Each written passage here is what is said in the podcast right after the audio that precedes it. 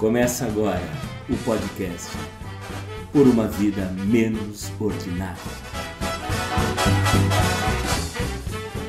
No livro bíblico Gênesis, Elohim criou tudo do nada. Desde o momento em que ele disse Fiat Lux, haja luz, a porra toda não parou mais. Teve montanha, mar, bicho, floresta, pernilongo, Adão, Eva, serpente, paraíso, pecado, dilúvio, irmão matando irmão, pai matando filho, Joelma do Calipso, Silas Malafaia, Bolsonaro. Só a Covid já estamos na 19 edição. Uma loucura só. Elohim, também conhecido como Yahvé, Jeová, Deus e outras alcunhas, segundo contam, saiu de cena para descansar no sétimo dia. O job durou só seis dias, e aquele do qual o homem é a imagem e semelhança saiu para descansar no sétimo dia e nunca mais voltou. Mandou o filho, deu ruim para o pupilo, foi julgado, esculachado, crucificado, morreu, ressuscitou no terceiro dia só para constar. Partiu está sentado ao lado direito do pai e também nunca mais apareceu para um rolê por esta bocada aqui chamada Terra. Passados alguns bilhões de anos desde a criação de tudo e da aposentadoria precoce do Elohim, e só depois de 2020 anos desde que o Júnior esteve por aqui, só aí, enfim, em 16 de janeiro do ano que se finda, foi ao ar o primeiro episódio do podcast Por uma Vida Menos Ordinária. Seus criadores continuam acreditando serem parentes do macaco e não da mesma forma de Adão. E também, ao contrário de Elohim, ainda não descansaram mesmo após 35 programas. Hoje, estão aqui para fazer um balanço do ano sob a perspectiva sempre criativa e que faz luz, faz fogo, faz graça e polemiza. Olá, Cristiano Perobon, tudo bem? Fala, Vande, fala, Ju. Boa noite, bom dia, boa tarde aí aos nossos ouvintes. E louco para virar um jacaré, né? Louco para virar um jacaré. Louquinho. Muito bem. Juliano Chagas, como está o senhor? Tô bem, Vande. Olá, Cris. Olá para os nossos ouvintes. E tô bem, cara. Tô sobrevivendo, né? Sobrevivendo à pandemia. E como bem diz o Cris, louco para virar jacaré também, para tomar essa vacina e tentar nos libertar um pouco de tudo, de toda essa angústia, né, cara? Vamos ver, vamos ver. É, mas é, eu, eu quero jogar água no chope de vocês, que assim, ó, é, mesmo com a, com a vacina e oxalá é, a, a vacina consiga realmente imunizar, né? É, mas nem todas as pataquadas é, que nós vivemos aqui no Brasil é, sumirão com a vacinação, viu? É, uma delas é o nosso presidente, né? Mas antes da gente falar do presidente, falar é, de, de outras cocitas, acho legal a gente é, lembrar os nossos ouvintes que neste 21 de dezembro de 2020, né, nós estamos fechando o primeiro ano de vida do nosso podcast, né, que teve início lá no dia 16 de janeiro, né? E que sem querer é, usar como, como força de expressão, mas na mais pura realidade, em 16 de janeiro de 2020, nós vivíamos uma outra vida, nós vivíamos um outro mundo e nós tínhamos outras preocupações é, que até aquele momento é, eram inabaláveis, eram preocupações que nós tínhamos como certezas. Opa, são as preocupações que eu precisarei ter nesse fim de janeiro, nesse início de fevereiro, enfim, dizer, as nossas certezas do dia 16 de janeiro de 2020 é, estão é, foram, foram se desmoronando, como eu acredito que o nosso programa fez um registro bacana desse período. Então, eu gostaria de, de começar conversando com vocês exatamente isso. Qual é a impressão de vocês é, do podcast, do Por uma Vida Menos Ordinária, ter nascido num ano tão atípico é, e a gente ter conseguido segurar é, a onda, apesar de tudo, apesar de absolutamente tudo que aconteceu esse ano e não foi pouco. Começo com você, Cris. Não, cara, legal. Acho que esse é um, um resgate importante, um resgate necessário. É, quando a gente começou, a ideia era o podcast pelo podcast, né? Uma mídia que a gente vinha conversando bastante, especialmente a gente gosta de falar de política, gosta de falar de cultura, do bar, das coisas, né? E era uma mídia que estava tava disseminando né, conteúdos diferentes, gente nova, novas vozes, né? É, mas aí veio a pandemia. Né? Não que isso tenha mudado o nosso plano sobre fazer ou não um podcast, né? Mas é, imagino que nós, né, aliás, todas as pessoas, mas especificamente a gente que está aqui falando do podcast, precisou reorganizar muitos aspectos da vida, né? Então, trabalho, casa, família, receio, é, que porra de doença era essa, qual seria o efeito, fecha, não fecha, é, boletim diário, é, é a negação à doença.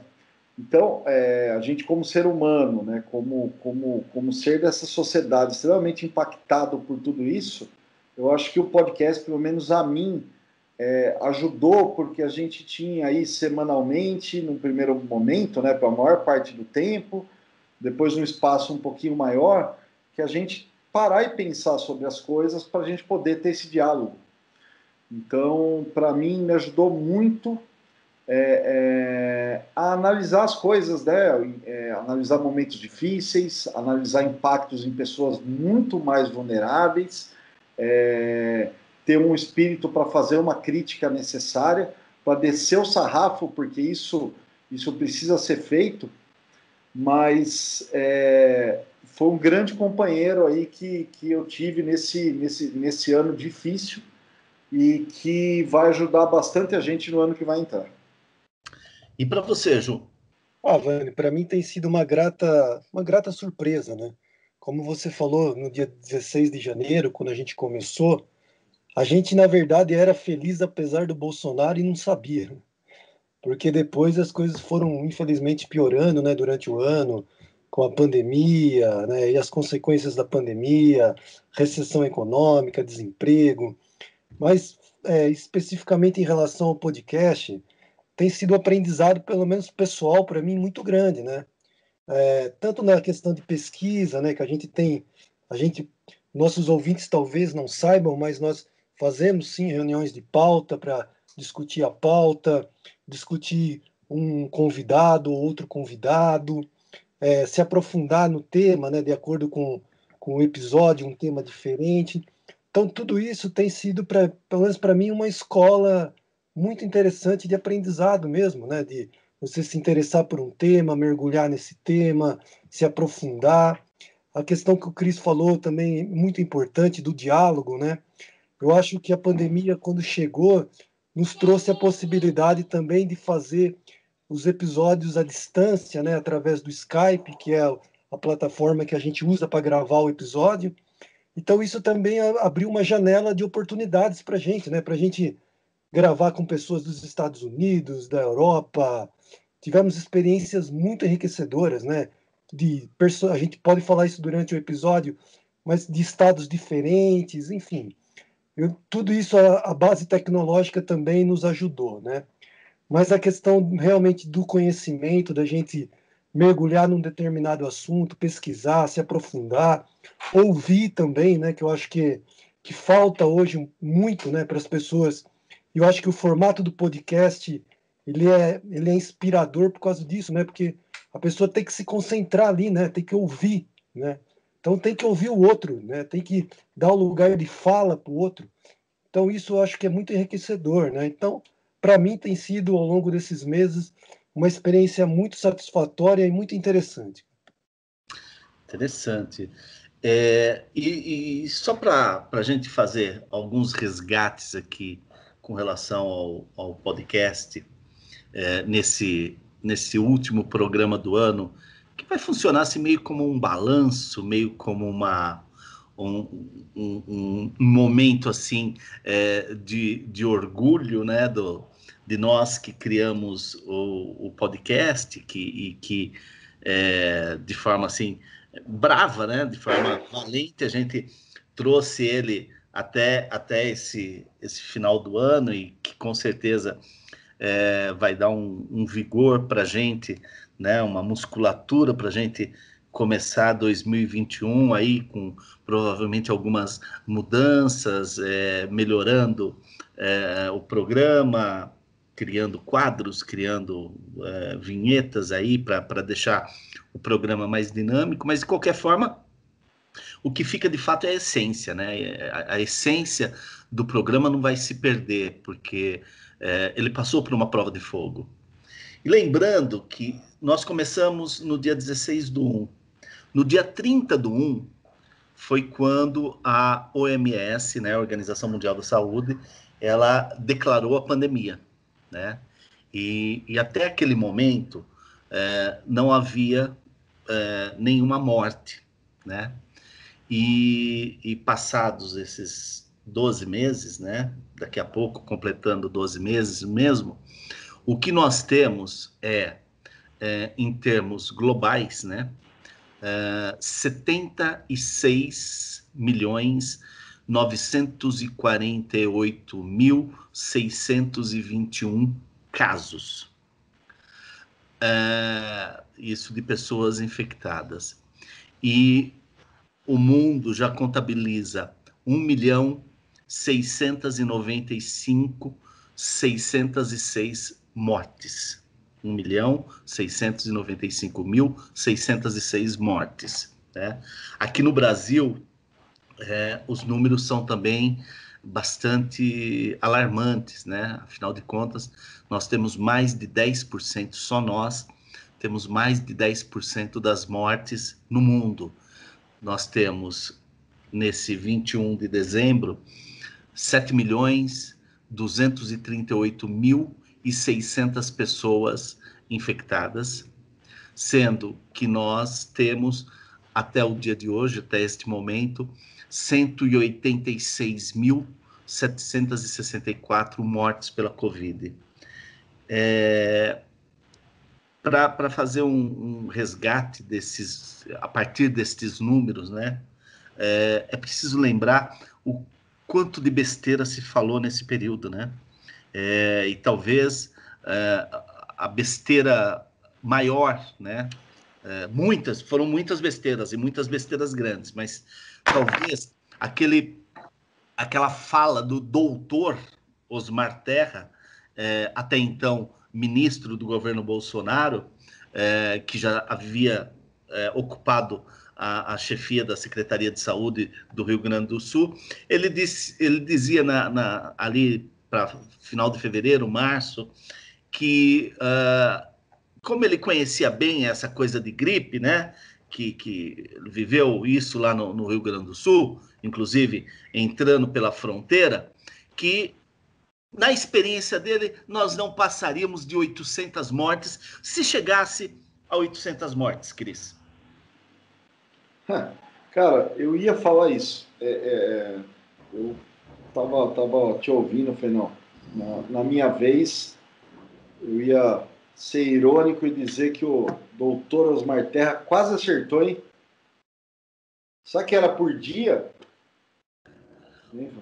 Olha, o Cris, até o momento ele só está errando em 186 mil, viu? Porque tem mais Não, 764 cara, ali, né? Mas, mas essa brincadeira é um resgate muito bom, um resgate necessário, porque a gente começou enfrentando mal a pandemia, né? Como se ela não fosse chegar, e a gente está é, longe do final, no momento crítico, muito pior do que quando não se tinha conhecimento de nada.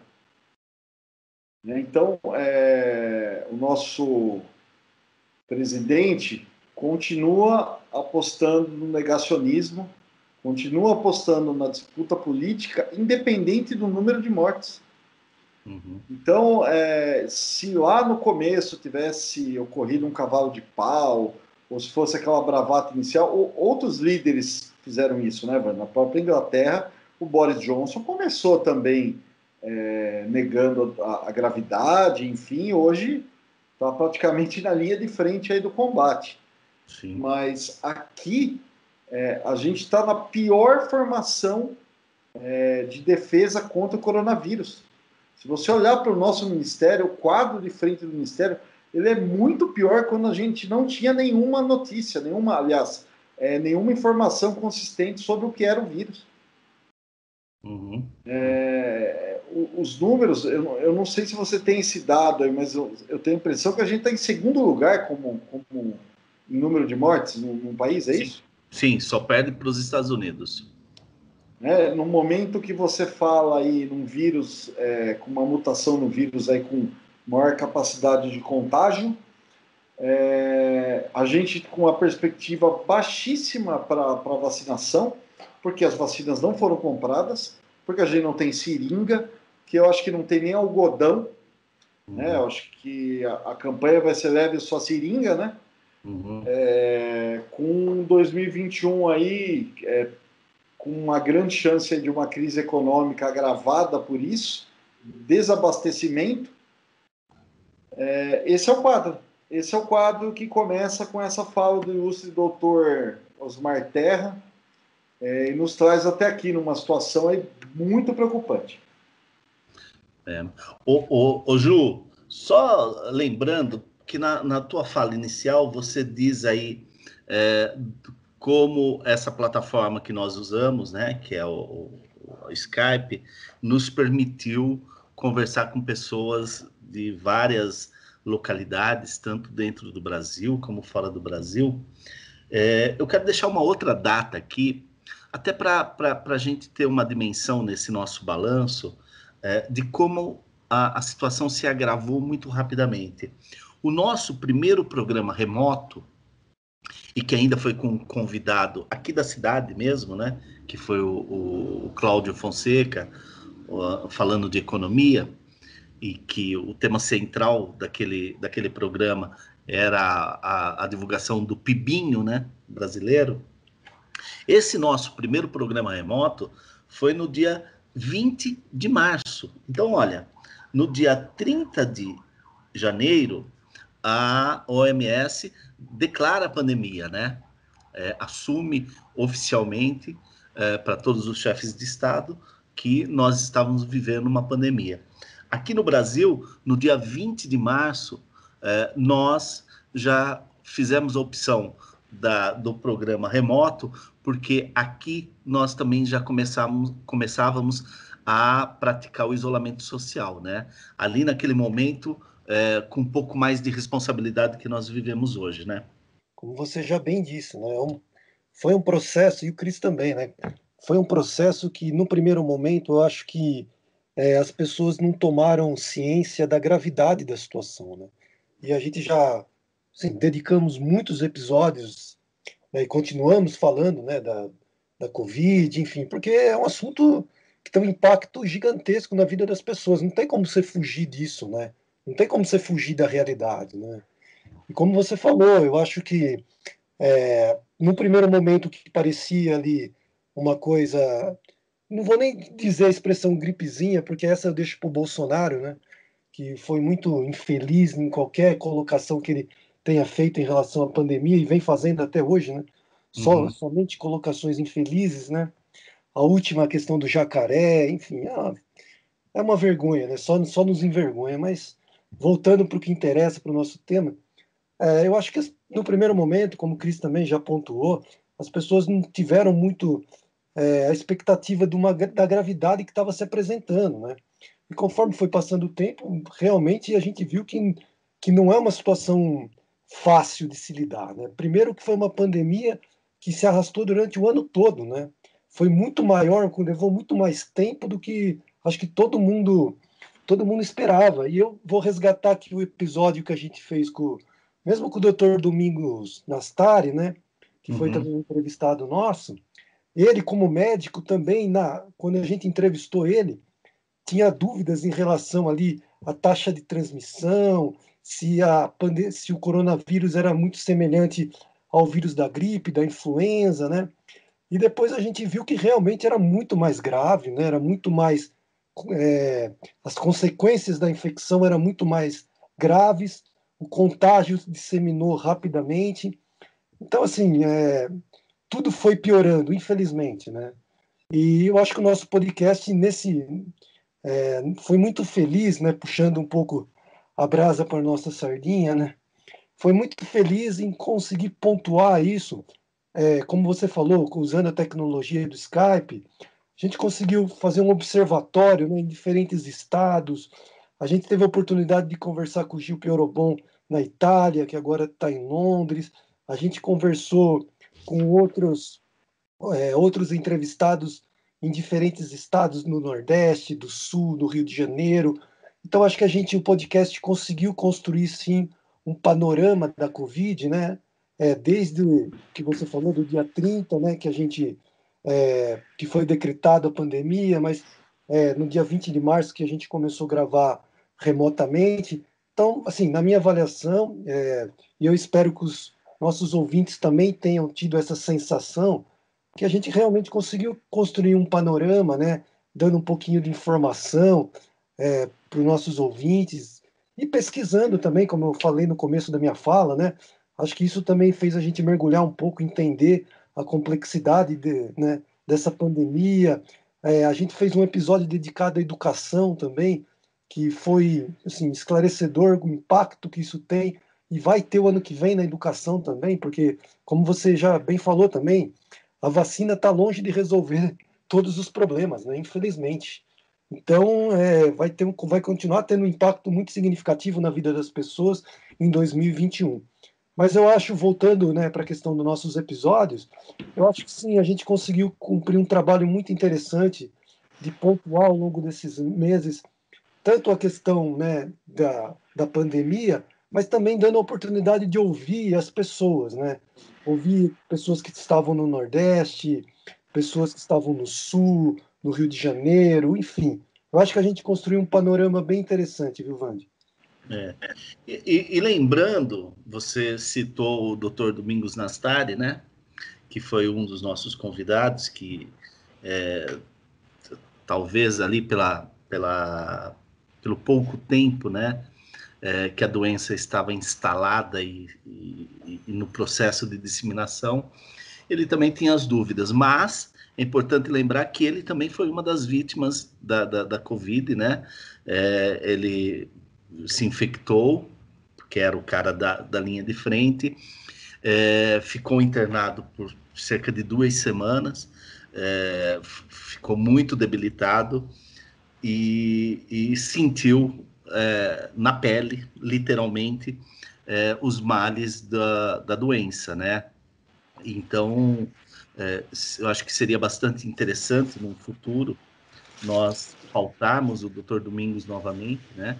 É, e, e, ouvir um pouco dele, é, essa experiência também, é, e, e, e, a avaliação dele de como isso tudo foi tratado, né, a, em termos de, de, de, saúde pública, né. É, tivemos, infelizmente, também é, um outro convidado que, que teve, teve é, a, a mãe faleceu, né, em decorrência da Covid, que foi a mãe do Cláudio, que a gente também fez menção, é, e que são aquelas, aquelas perdas que começam a se aproximar né, é, da gente e, pessoas conhecidas. Mas, é, quando você falou da educação, Ju, é importante lembrar que a gente marcou muito aqui ao longo dos programas bateu muito naquela tecla de que a, a, o ensino à distância que estava sendo imposto, né, por conta do distanciamento social, é, ele também é, marcava as diferenças que existem na nossa sociedade, né?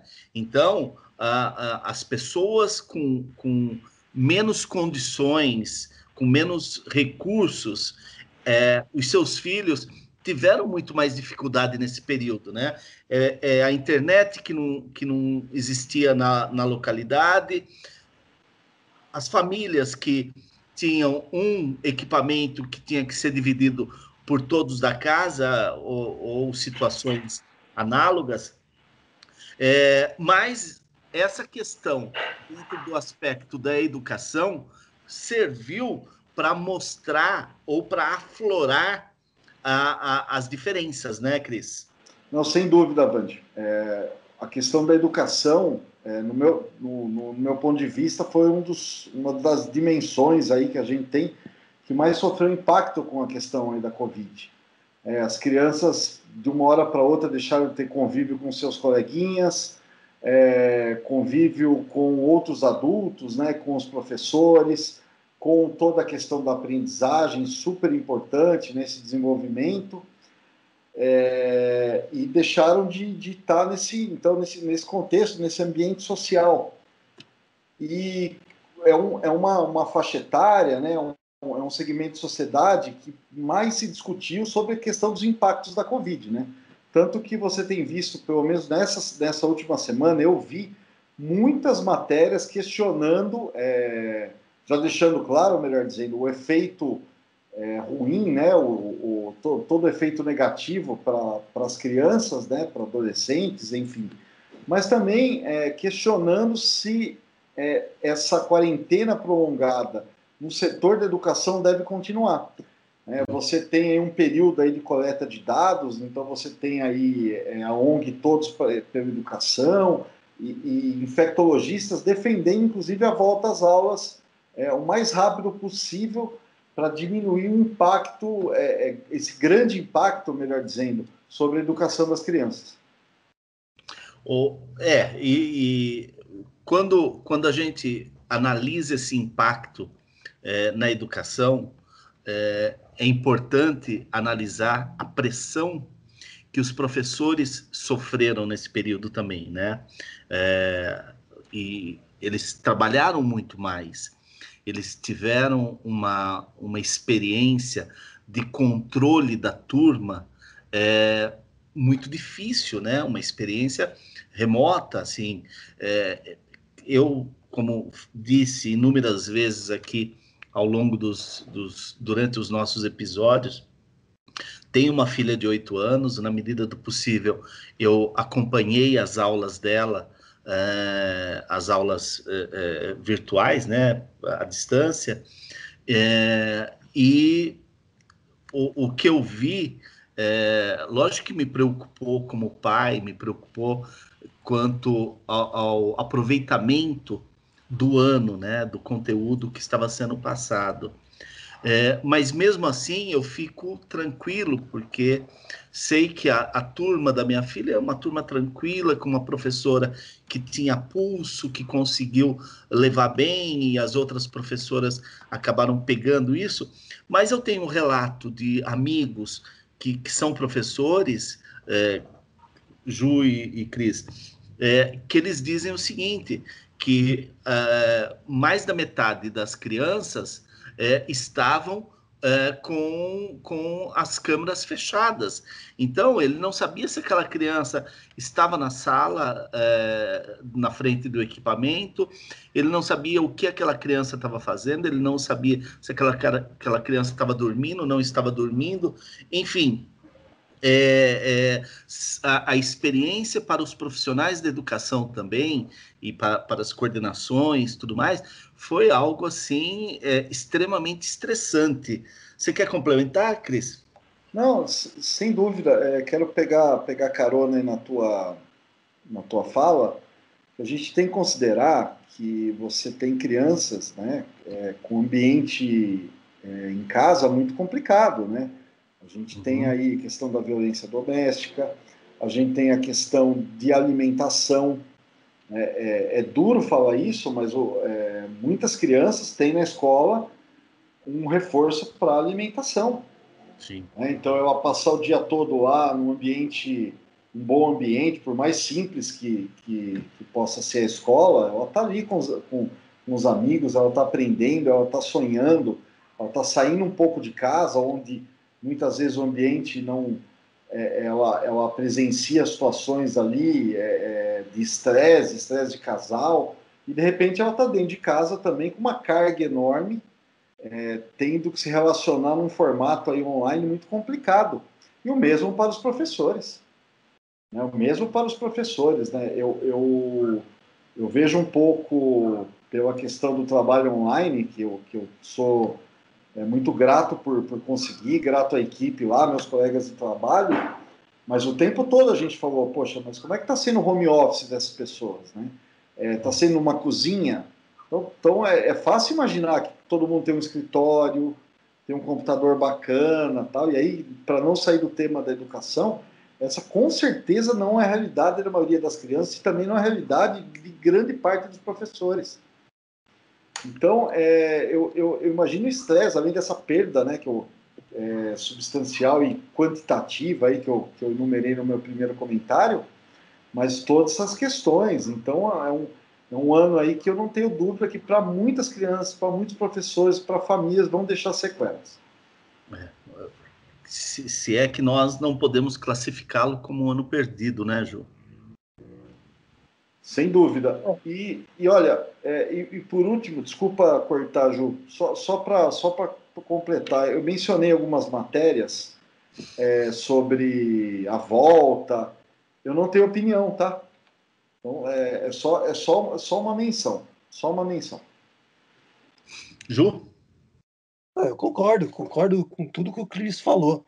É, quando, quando a gente fez o episódio da educação, né, que a gente entrevistou o Rodrigo Chagas, que é educador também, ele já tinha pontuado isso para a gente, né, que como educador na sala de aula, primeiro que as escolas já não estavam preparadas, não existia base tecnológica nenhuma para você fazer essa adaptação, essa migração rápida né, do aluno em casa. Não, não existia essa base tecnológica.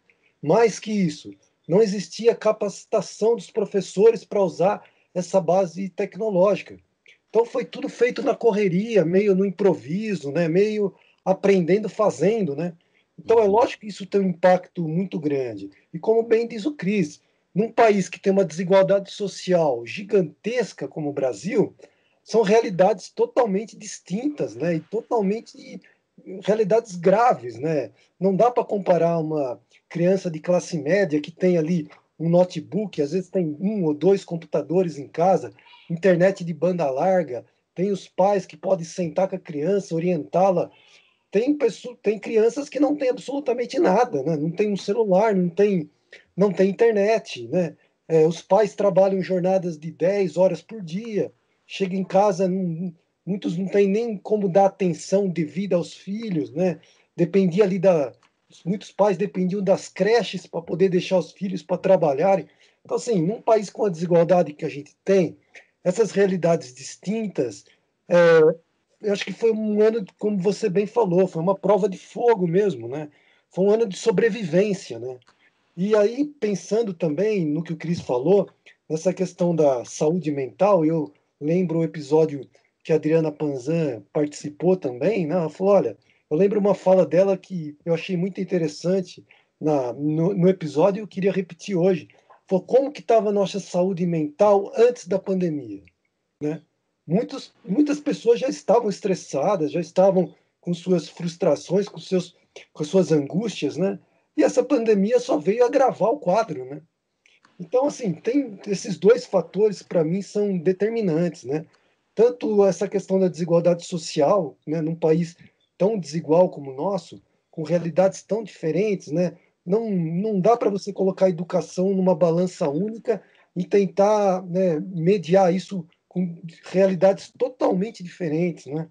E a questão da saúde mental, né?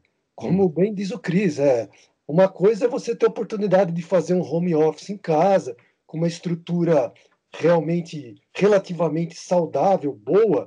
Outra coisa é o cara que depende de sair de casa para pegar um busão para trabalhar, tem que largar o filho na creche, ou se não tem creche, tem que largar o filho com um parente ou com um vizinho. Enfim, tem que se virar na vida para poder ir trabalhar, né? Porque o cara não, não tem essa oportunidade muitas vezes de ficar em casa fazendo home office, né? Então, assim, meu, foi um ano de sobrevivência mesmo. Acho que todo mundo acabou se virando do jeito que deu. E sem querer sair da pauta, mas é, olhando um pouquinho para a questão da. que a gente também fez um programa sobre é, a questão econômica, né, a renda, renda mínima, que a gente discutiu também. Uhum. Se a gente analisar também agora, nesse final de ano, é, hoje eu vi um dado no, na Folha de São Paulo que é alarmante. Mais de 30% das pessoas que receberam o auxílio né, do governo federal dependem hoje exclusivamente desse auxílio. Né? Uhum. Então, agora em janeiro, quando acabar esse auxílio, o que, que vai acontecer com esses 30% da população? Né? É. Então, assim, é mais um fator. Se já não bastasse a educação, se já não bastasse a saúde mental, agora a questão econômica que o bicho vai pegar em 2021, eu não tenho dúvida que, que vai haver um agravamento. Eu tenho, tenho tido a oportunidade de ler alguns artigos né, de alguns especialistas e todos falam a mesma coisa. Vai ser um ano extremamente difícil. Né? Então, acho que tudo isso né, é um tempero indigesto, infelizmente indigesto. Eu, eu tenho falado bastante que é, o mundo da, da acadêmico é, terá um farto material de estudo é, no futuro, quando se debruçar sobre esse ano de 2020, quando se debruçar é, sobre as consequências é, em todas as, as ordens, né? Tanto em escala mundial como em escala local, países ricos, países pobres, países é, da África, países é, da Europa, enfim. E, e, são vários os aspectos que, que poderão ser estudados, né? E, e sem falsa modéstia, eu acho que o nosso programa é, o nosso podcast, ele conseguiu é, trazer a discussão de vários desses temas que, com certeza, é, serão objeto de estudo no futuro. Mas eu quero resgatar essa questão da economia que o Ju falou, porque é importante lembrar que é, 50 milhões, cerca de 50 milhões de brasileiros é, foram é, é, 50 milhões de pessoas se tornaram brasileiros, né? Porque eram pessoas que, como o próprio governo as classificou, elas eram invisíveis. E esses 50 milhões de pessoas que acabaram recebendo é, as três parcelas de 600 reais do, do auxílio emergencial e as outras três parcelas de 300 reais que, que acaba agora em, em dezembro, é, também teve um efeito para a economia brasileira é, surpreendente, porque o nível de pobreza diminuiu, sendo medido pelo nível, nível de consumo das famílias, das famílias é, sem renda ou com renda muito baixa, é, abaixo de um salário mínimo, né? É, abaixo de, de, meio salário mínimo, melhor dizendo. É, então, esse é um, é um, é um aspecto é, da economia brasileira que é, o modelinho Paulo Guedes desse neoliberalismo é, de retoque, né, é, não, não, até o momento, né, dia 21 de dezembro, ele não parece ter um plano para esta economia que segue ameaçada, para esta economia que segue muito fragilizada é, e que entra no ano de 2021 é, pior do que entrou 2020, que já era uma situação ruim. É, então, esse aspecto, Cris, é, é, um, é um aspecto é, que a gente precisa compreender ele dentro do campo é, econômico, mas que pode gerar uma convulsão social caso o governo não tenha nenhuma proposta com relação a esta tal da renda mínima, né? Essa renda mínima que se provou com uma catástrofe de, de ordem mundial, que foi a pandemia, é urgente para uma parcela gigante da população brasileira, né? Sem dúvida.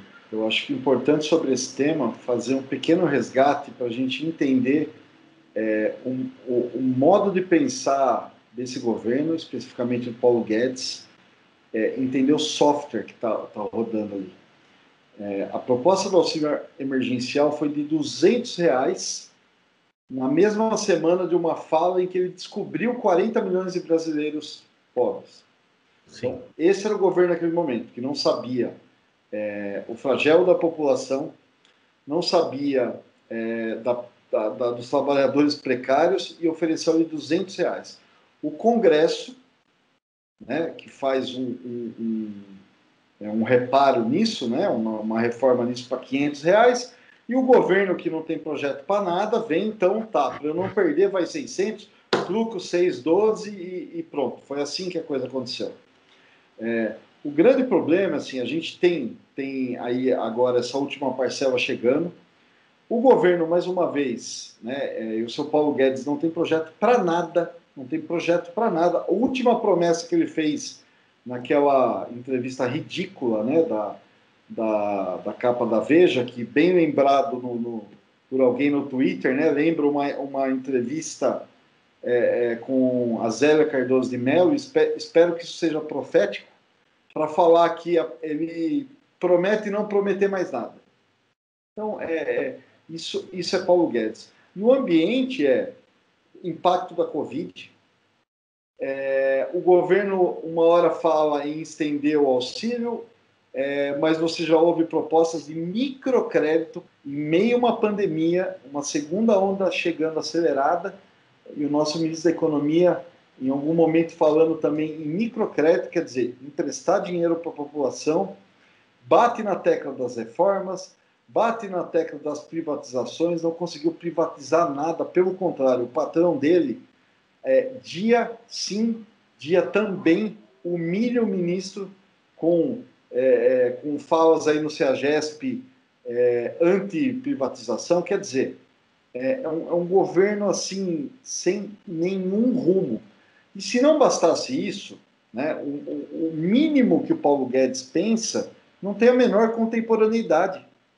Então, não é só uma questão de ultraliberalismo, neoliberalismo extremo, é um neoliberalismo da década de 70, né, onde todo especialista né, que, que minimamente aí, é, tem, tem uma capacidade de propor algo está falando em renda universal, está é, tá falando em impactos do Covid, está falando em impactos da tecnologia sobre o trabalho. Então, assim, a gente não tem perspectiva, né? Por isso que no começo da, da, dessa fala eu falei do modo de pensar do software. O software não se ajusta nem com a emergência e nem com o contemporâneo dos nossos tempos. Então, é, não, não, não, tem, não tem como esperar nada.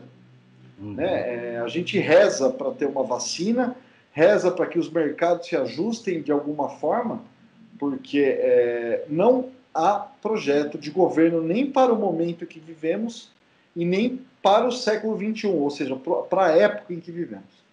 Uhum.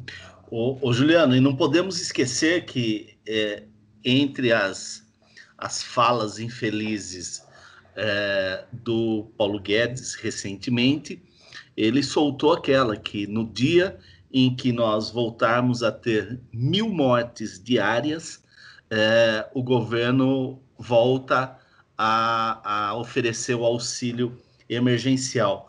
É, me parece que nós chegamos já nesse patamar novamente, infelizmente, né? É, infelizmente. Só que com agravante, né? O dinheiro também acabou, né?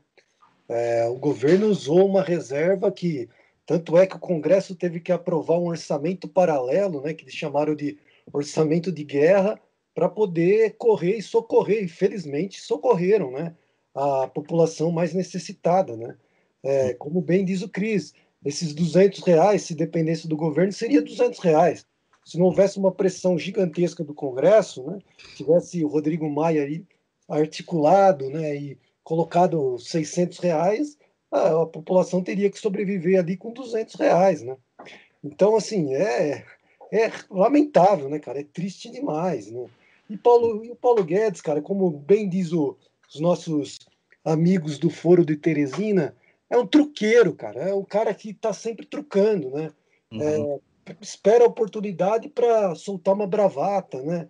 Mas uhum. do ponto de vista estratégico, né, de colocar as pautas realmente que importam da economia no Congresso para ser votado rapidamente, ele não conseguiu, né?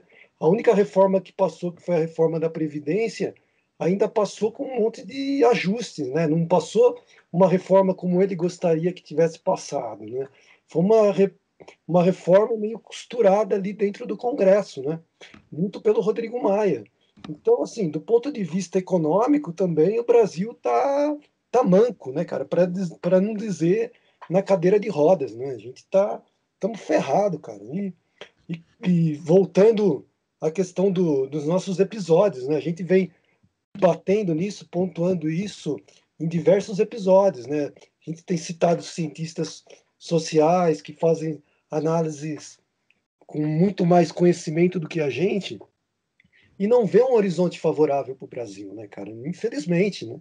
É, seja pela catástrofe do governo Bolsonaro, seja por essa pandemia que realmente é, desequilibrou as contas públicas. Enfim, a gente está numa situação muito, muito grave, cara, muito ruim.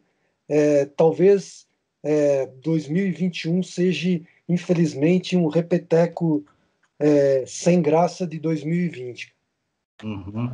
É, e lembrando, e lembrando que é, em meio a tudo isso, é, a, última, a última divulgação aí do Índice de Desenvolvimento Econômico, né, é, Desenvolvimento Humano, perdão, o IDH, é, revela que o Brasil caiu sete posições, né, em relação a, ao que nós tínhamos até o ano passado, sendo que é, os nossos vizinhos, como Argentina e Uruguai, é, se encontram em, em, condições, assim, em posições é, muito mais é, interessantes do que a nossa, e nós hoje estamos em 84 é, lugar, né, é, naquela lista de 189 países. A, a, qualidade de vida vem se comprometendo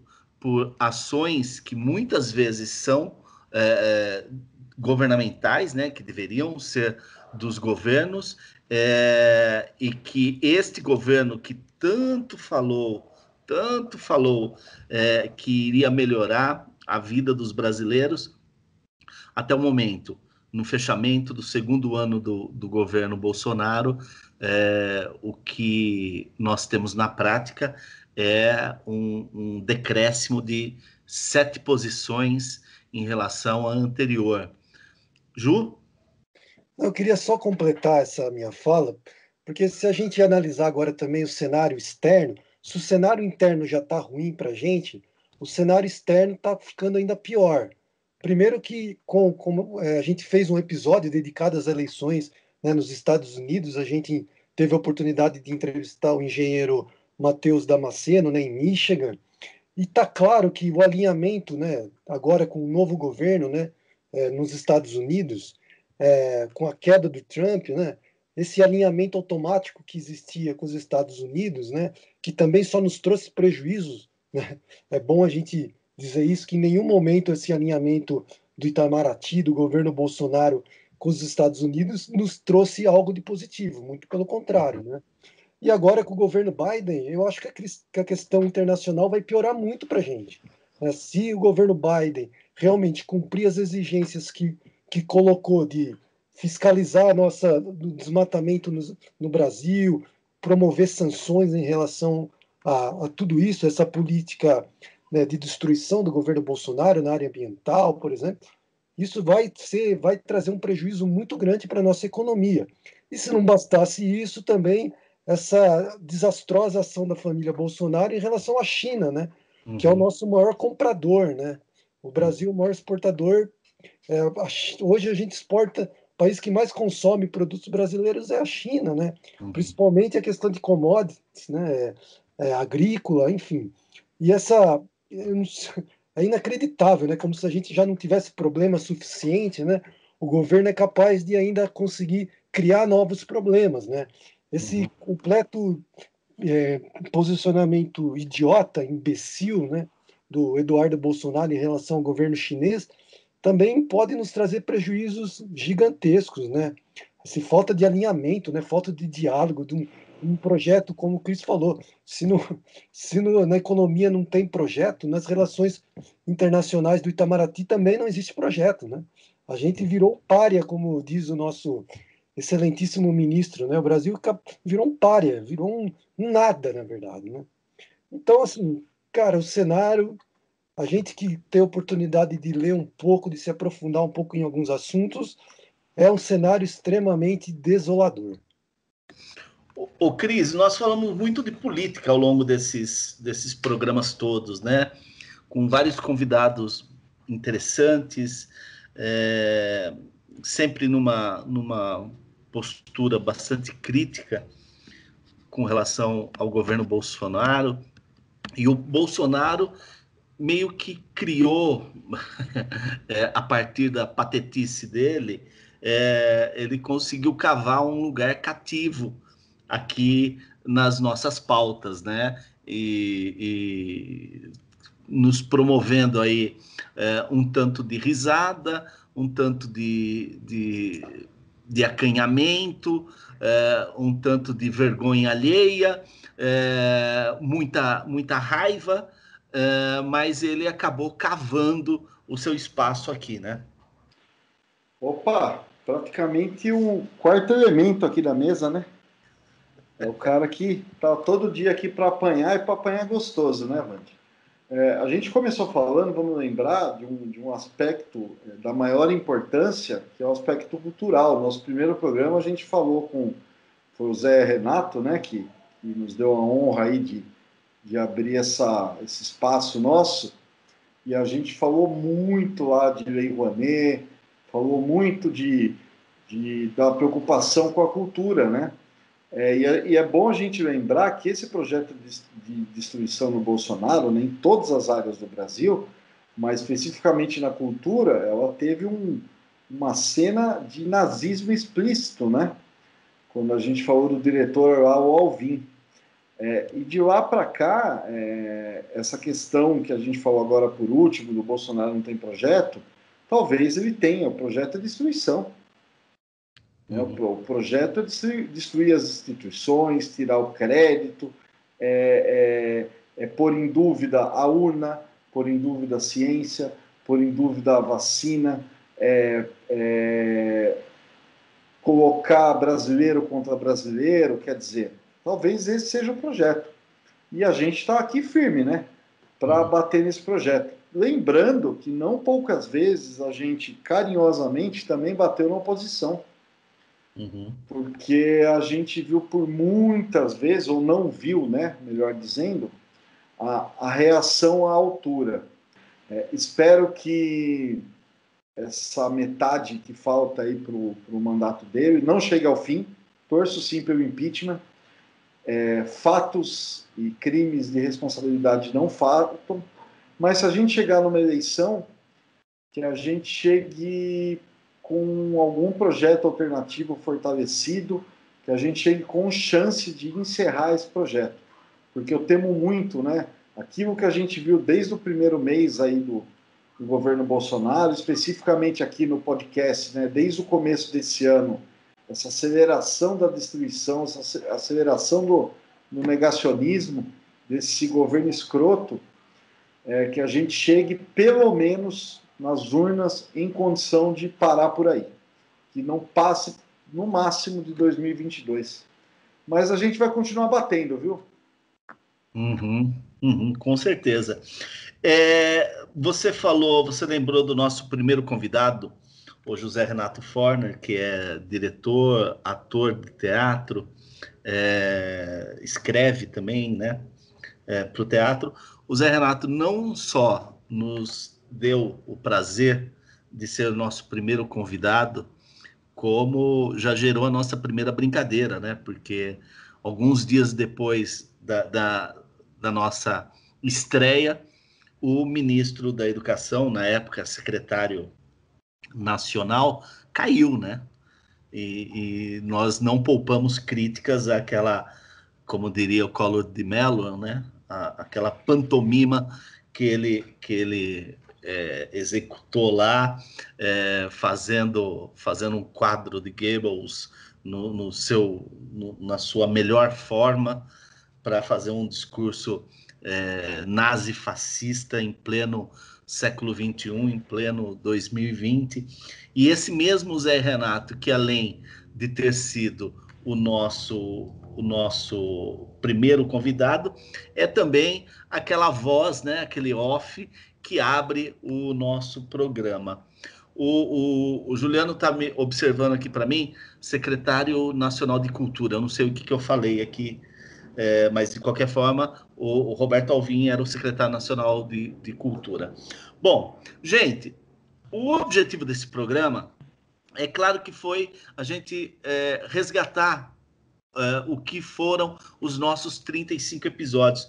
Tem muita coisa aqui, tem muito convidado bacana, tem muitos temas, muitos temas interessantes que nós discutimos ao longo desse ano e que se a gente fosse só rememorar temas e convidados, com certeza nós teríamos que fazer um programa muito maior do que todos aqueles que nós fizemos, que eh, foram programas aí de uma hora e cinquenta, de duas horas, é, muito proveitosos, é, mas nós não conseguiríamos resgatar tudo. Quer dizer, eu quero aqui, é, em meu nome, fazer um agradecimento especialíssimo a todos que gentilmente, generosamente, é, atenderam ao nosso convite e participaram do, do podcast Por uma Vida Menos Ordinária, que entenderam é, o objetivo uh, do nosso programa. E lembrando que nem todos os nossos convidados comungavam da, das mesmas ideias que nós,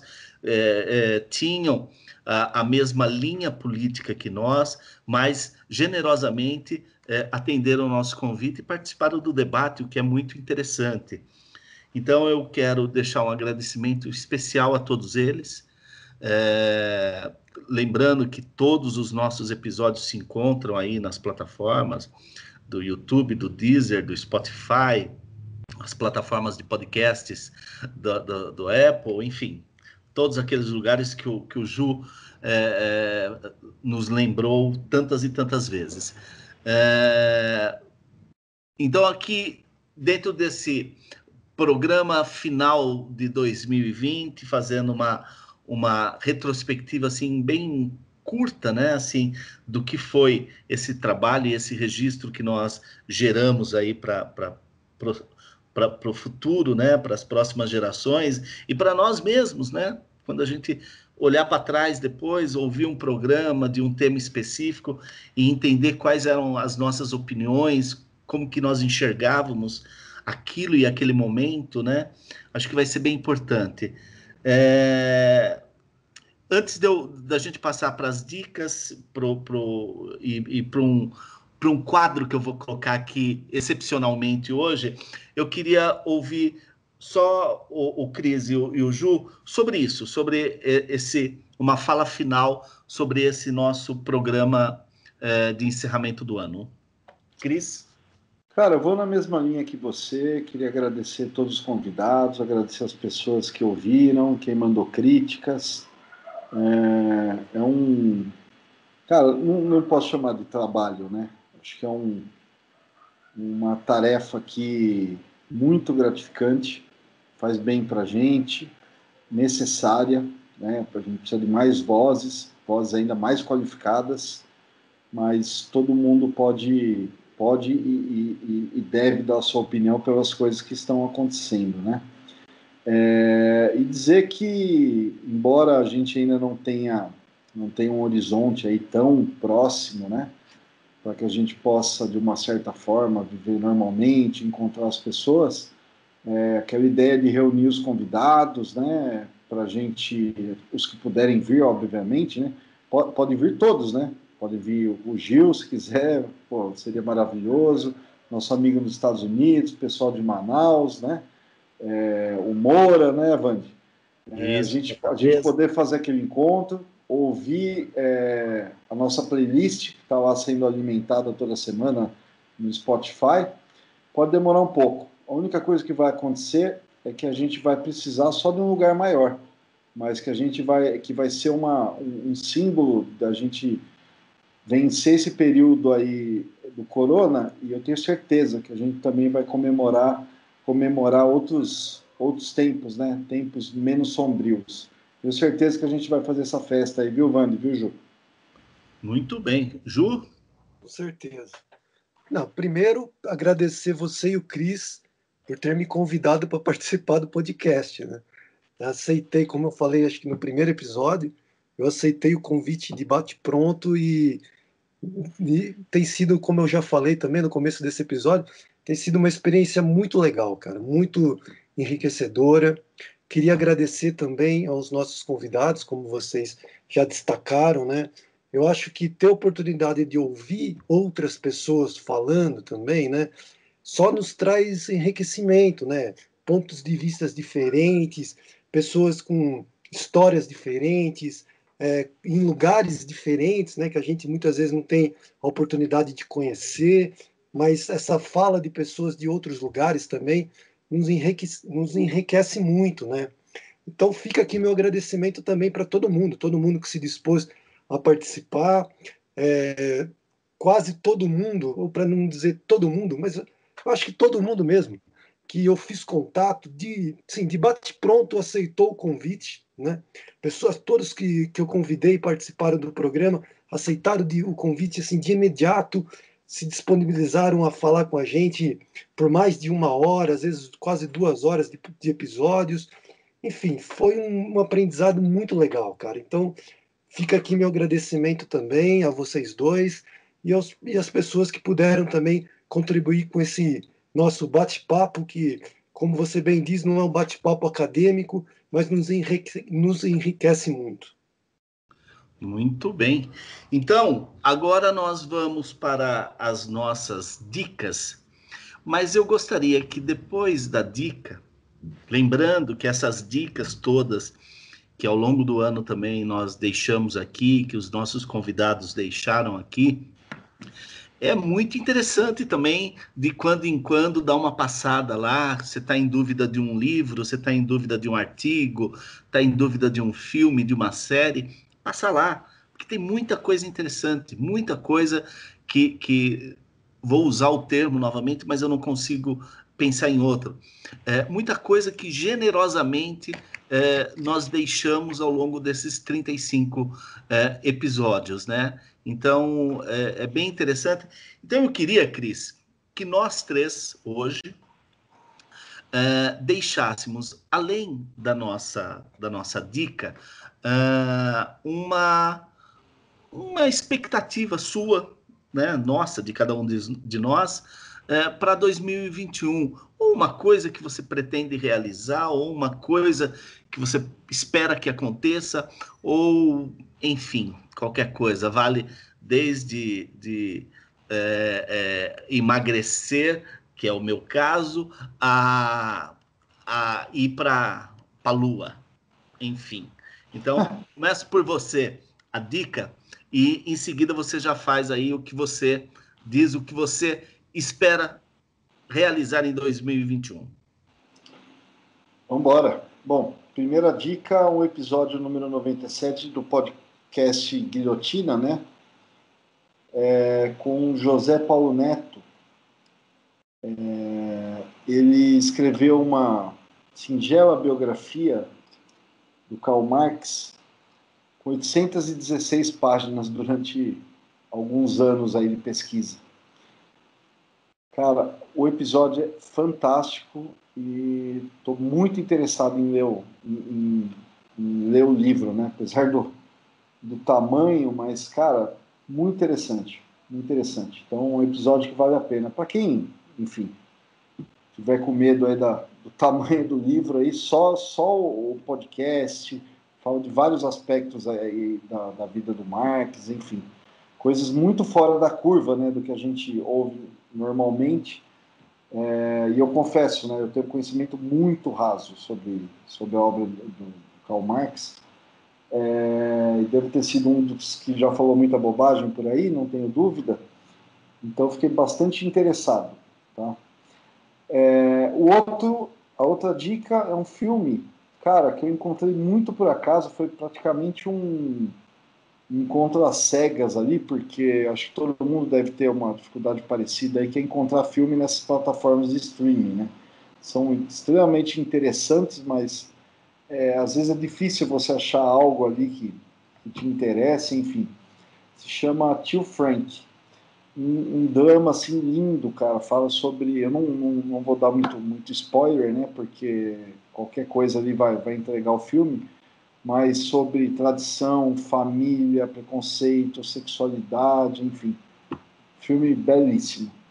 E sobre o desejo, Vande, acho que um desejo óbvio, como todo mundo, né? Que, é, que essa pandemia acabe, para que principalmente as pessoas que estão sendo mais afetadas possam voltar a, a, a, poder cuidar bem das suas vidas, né?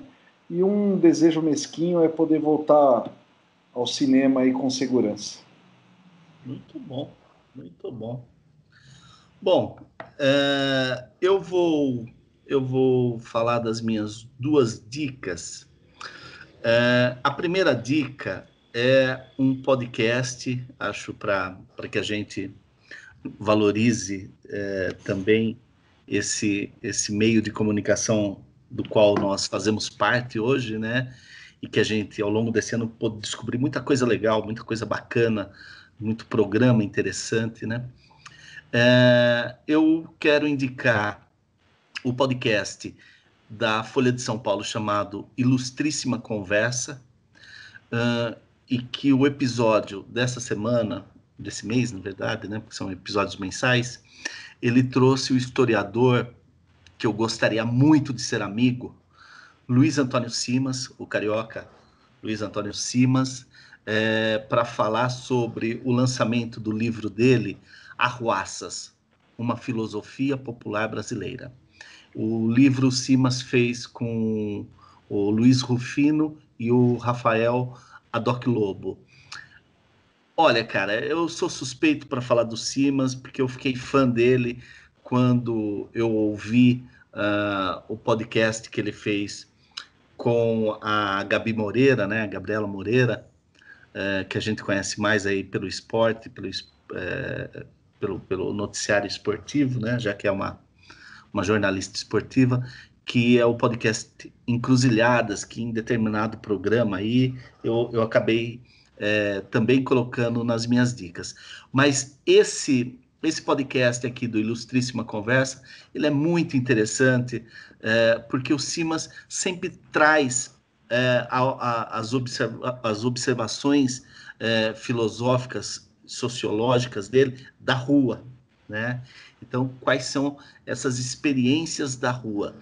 E eu não vou também ficar dando spoiler, mas tem uma fala dele que eu acho sensacional, que ele diz o seguinte, que este modelo é, brasileiro é, liberal, mas de um liberalismo excludente, de um liberalismo que mantém é, essa desigualdade social, esse racismo estrutural, é, este, este país é, de ricos muito ricos e de pobres muito pobres, esse projeto deu certo sim, viu? Então, eu acho muito interessante esse olhar dele, né? E a explicação dele por que Arruaças, que é logo no início do podcast, é imperdível, isso eu não vou dizer. A minha segunda dica é daqueles filmes que de vez em quando aparecem na vida da gente e, e nos faz muito feliz. É um filme que está na, na Netflix, foi lançado é, este mês, é, baseado numa história real de 1968, né, dos final dos anos 60, da década de 1960, que é a incrível história da Ilha das Rosas. É uma é uma é baseado em fatos reais que aconteceram na Itália, é, bem no momento que estavam acontecendo aqueles levantes é, estudantis no mundo inteiro. É, acontece uma coisa muito inusitada, que é um, um, um cara, um engenheiro, que é, monta uma plataforma fora da, da, da, das águas marítimas italianas e ele quer que a ONU reconheça como um país. É baseado numa história real, é sensacional, vale muito a pena. O filme é, acaba tendo um, um tom é, cômico, muito legal, vale muitíssimo a pena. Então, a incrível história da Ilha das Rosas.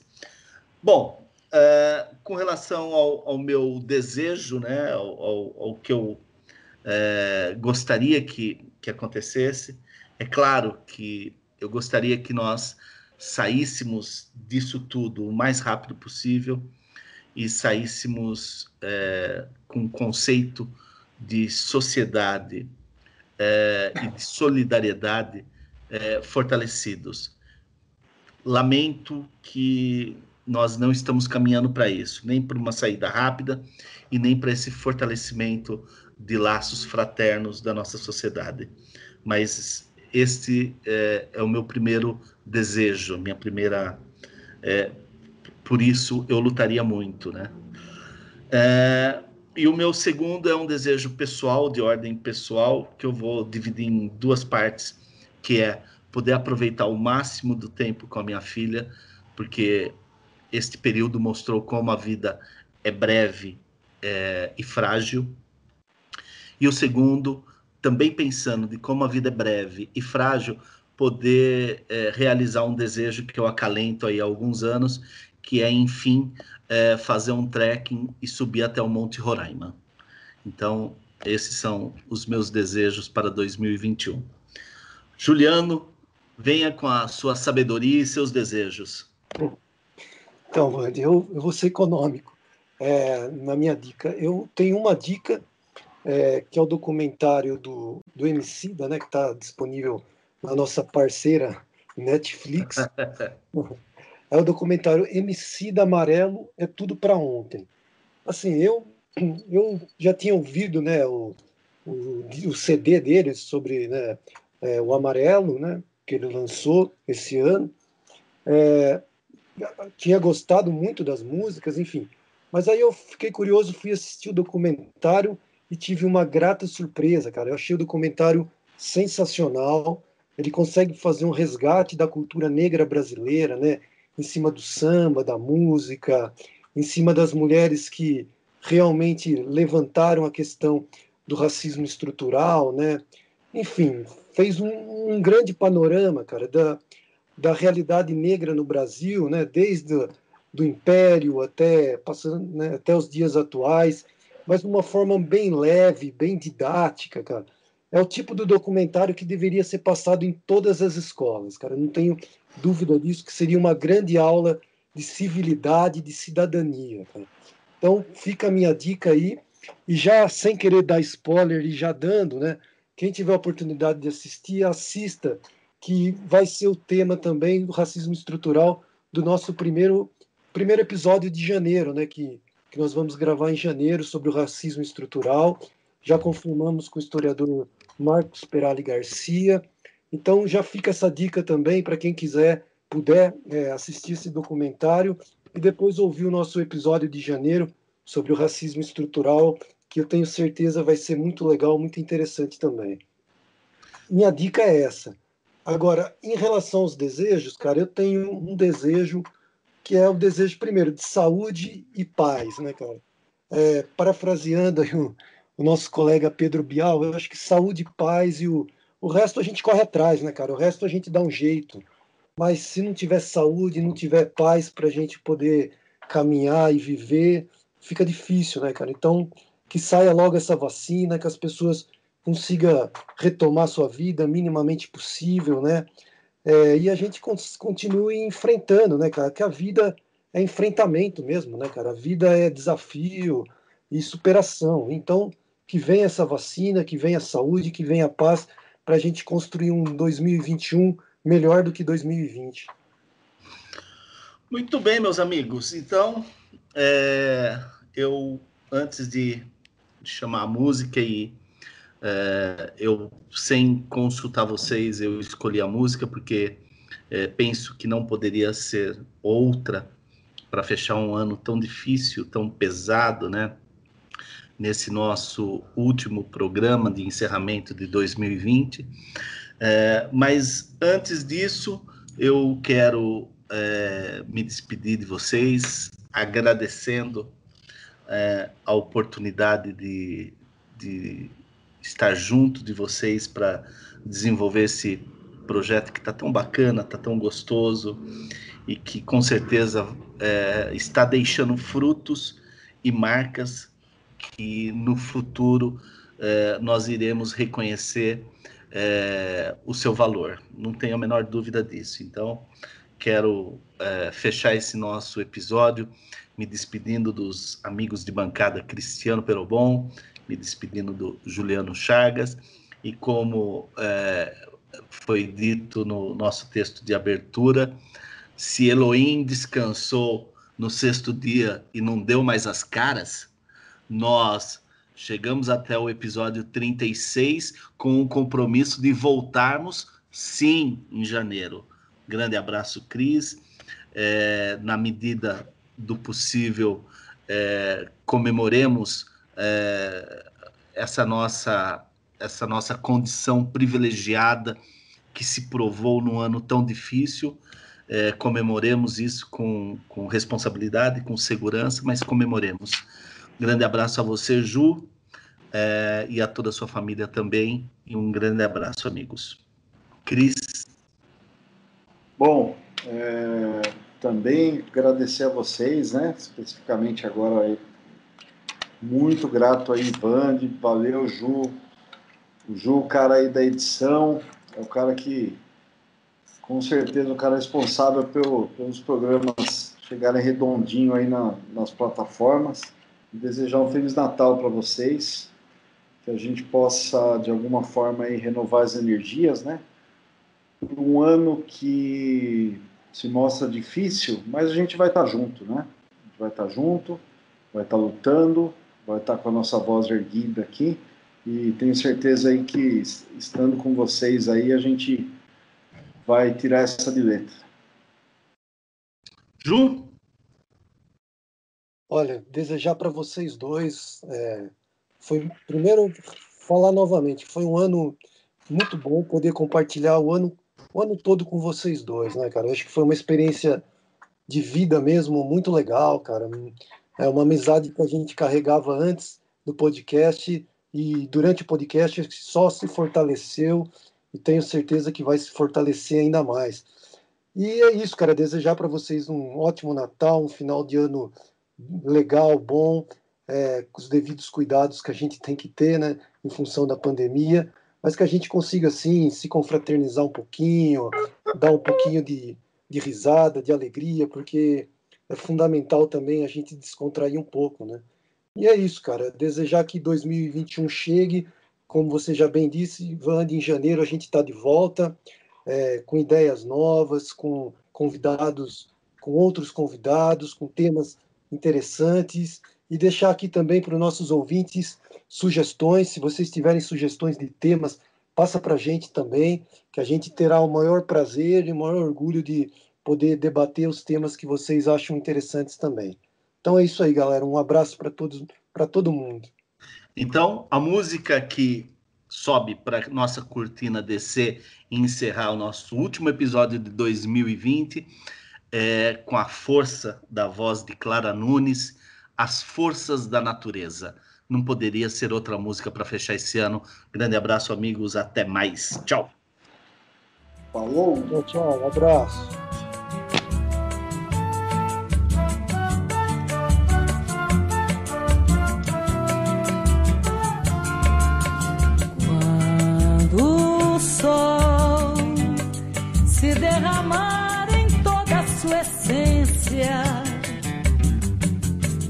Desafiando o poder da ciência para combater o mal. E o mar, com suas águas bravias, levar consigo o pó dos nossos dias vai ser um bom sinal palácios vão desabar sob a força de um temporal e os ventos vão sufocar o barulho infernal. Os homens vão se rebelar dessa farsa descomunal. Vai voltar tudo ao seu lugar, afinal.